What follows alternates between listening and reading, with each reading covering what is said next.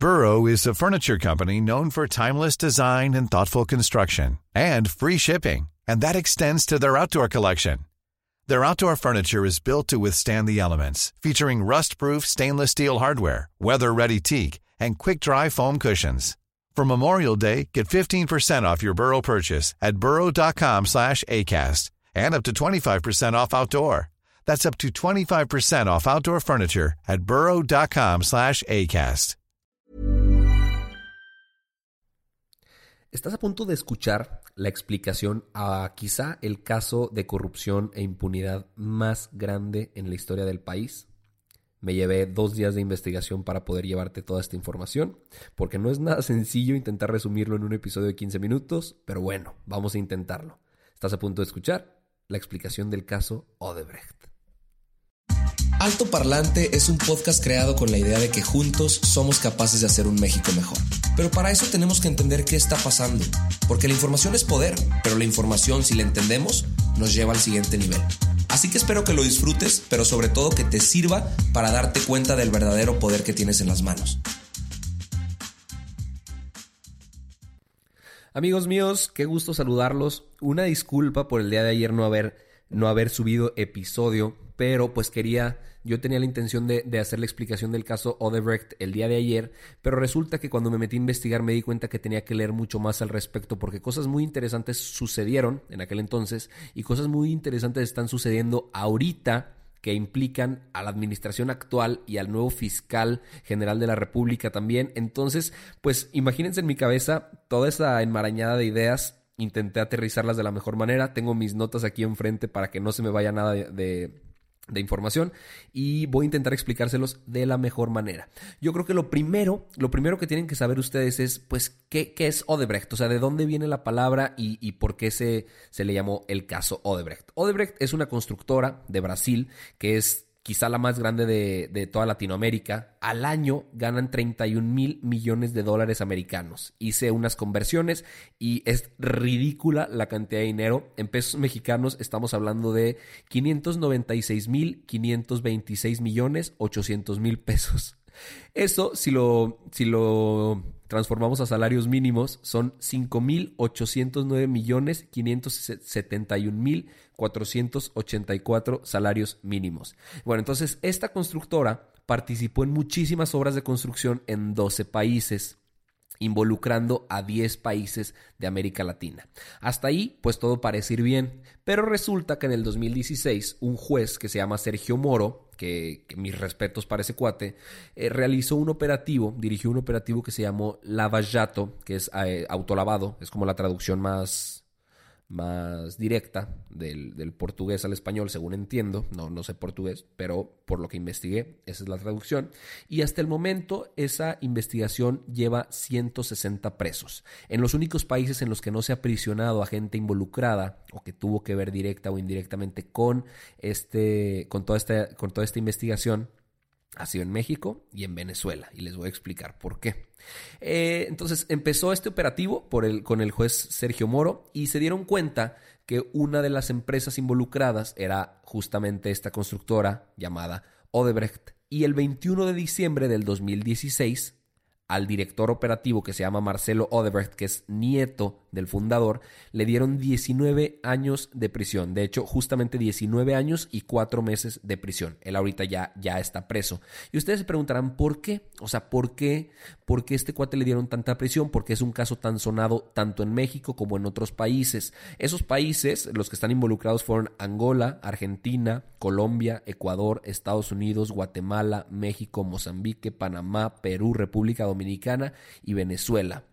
Y el Departamento de Justicia de los Estados Unidos en el 2016 sacaron eh, pues mucha información y evidencia de que los últimos 20 años, y esta es la explicación de por qué este cuate está preso, los últimos 20 años pagaron para tener beneficios en contratos de obras públicas. O sea, se la pasaron dándole lana a gobiernos federales como sobornos para que los contrataran. Entonces, imagínate, estamos, estamos hablando de que estos cuates le daban a gobiernos federales millones de dólares a cambio de que los contrataran porque ellos iban a ganar muchos más millones de dólares.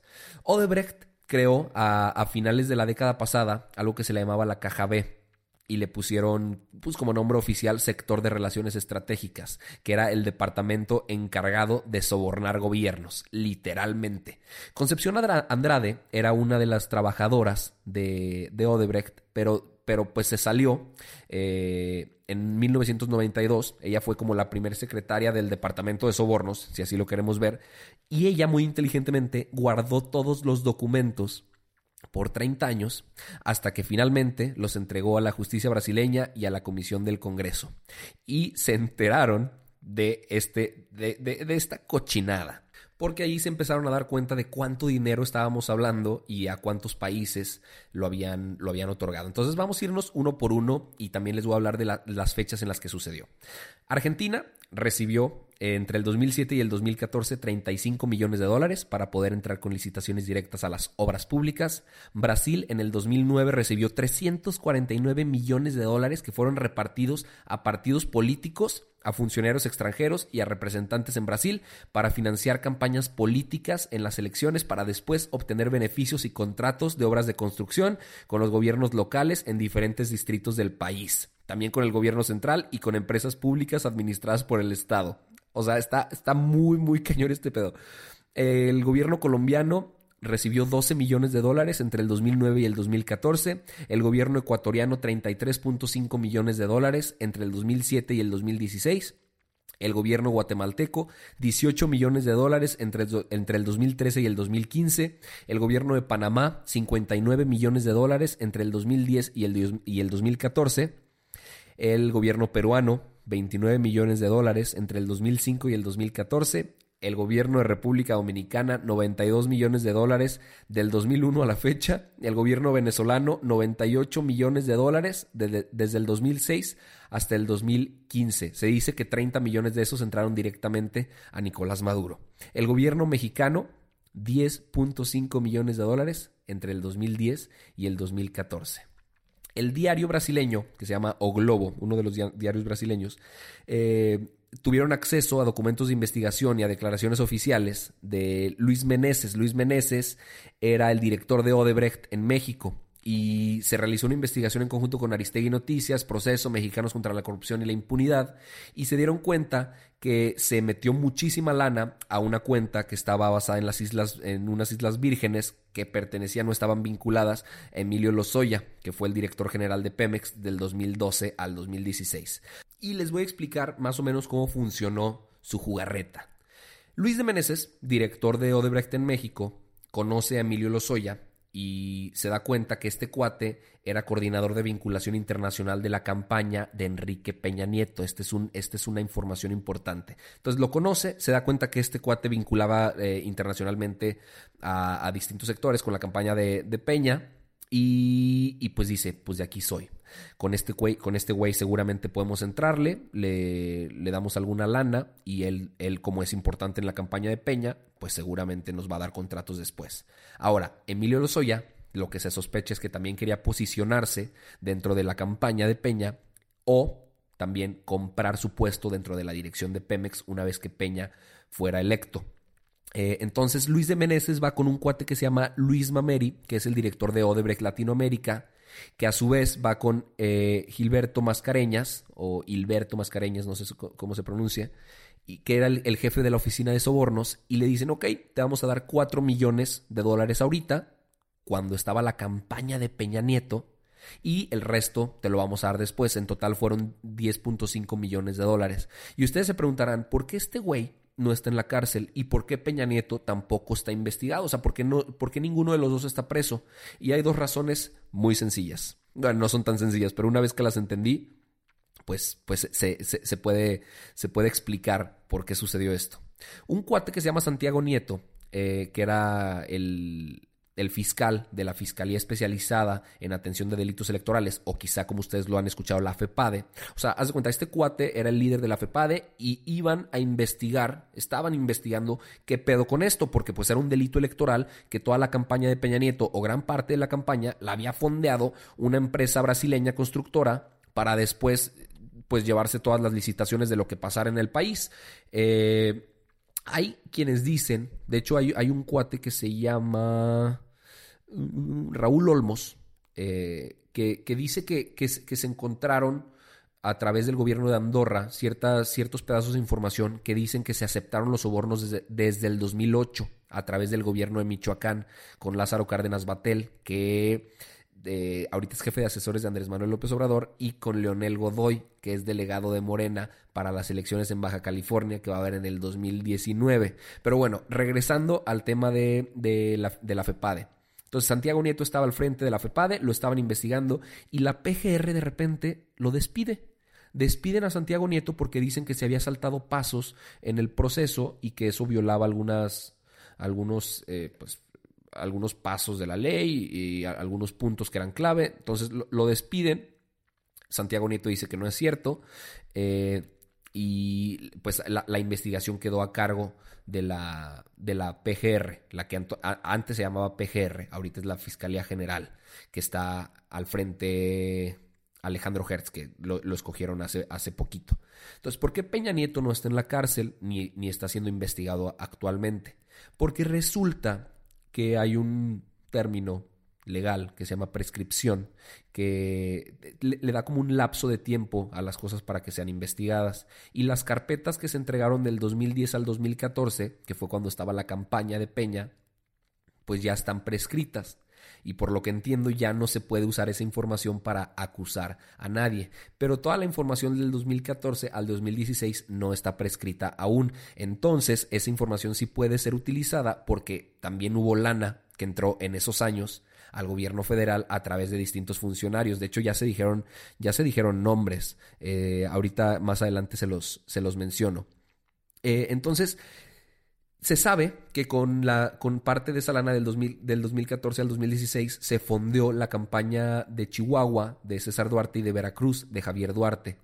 Eso, es, eso, sí, eso sí se está investigando, pero con lo anterior del 2010 al 2014, como les comenté, pues ya no se puede proceder con esa información. Hay un cuate que se llama Joel Salas, que es delegado del INAI, y él entra al juego porque Andrés Manuel dijo que el INAI le había negado la información eh, para, o sea, había negado transparentar la información para poder seguir investigando y este cuate dijo, no es cierto, o sea, eh, yo soy delegado del INAI y nosotros, eh, es el Instituto Nacional para el Acceso a la Información, y nosotros le pedimos a la PGR en aquel entonces que nos dieran la información y después también, ya cuando existía la Fiscalía General y en esta nueva administración de Andrés Manuel, que nos dieran la información y se negaron las dos veces porque dieron los argumentos de que afectaría la intimidad y prestigio y buen nombre del acusado, que porque no puede obedecer a la simple curiosidad del ciudadano y porque se violaría el principio de presunción de inocencia, porque aún no se desprenden elementos suficientes para determinar si los delitos son hechos de corrupción.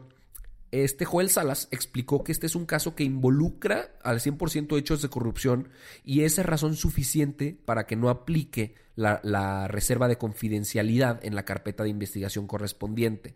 Y me enteré también, leyendo, que Emilio Lozoya promovió una demanda de amparo para que no se informara del caso. O sea, el mismo implicado, el cuate que era director de Pemex y que recibió la lana porque un exfuncionario de Odebrecht, él dijo, ya declaró que le había dado la lana a este Emilio Lozoya, eh, pues este cuate interpuso esta demanda de amparo para que no se informe del caso aún.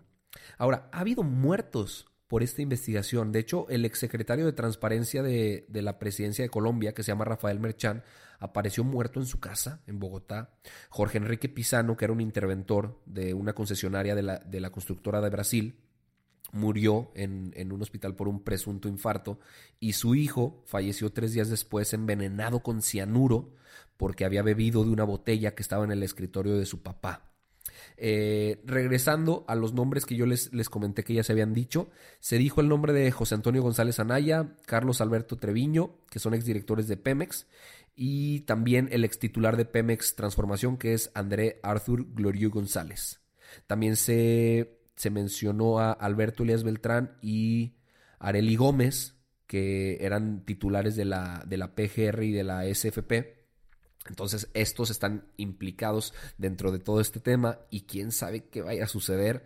De verdad, esta investigación me, quitó mucho tiempo, pero se, me hizo muy interesante porque, porque está más denso de lo que yo creía. De hecho, a mi parecer, esto es de los casos de, corrupción más grandes que ha habido en la historia del país y vemos que hay gente que sigue impune al respecto y que las carpetas siguen congeladas y que pues quién sabe qué vaya a pasar. De hecho, Andrés Manuel ya le, le ordenó a la fiscalía, bueno, no ordenar, porque él dice que él respeta el poder judicial y que ellos son libres de actuar pues de la manera que crean conveniente, pero le pidió a la fiscalía que revelara la información, que la transparentara, para que se pueda ya quitar la opacidad de este caso y se pueda llegar al, al, al final de los de, pues de las consecuencias que se tenga que llegar.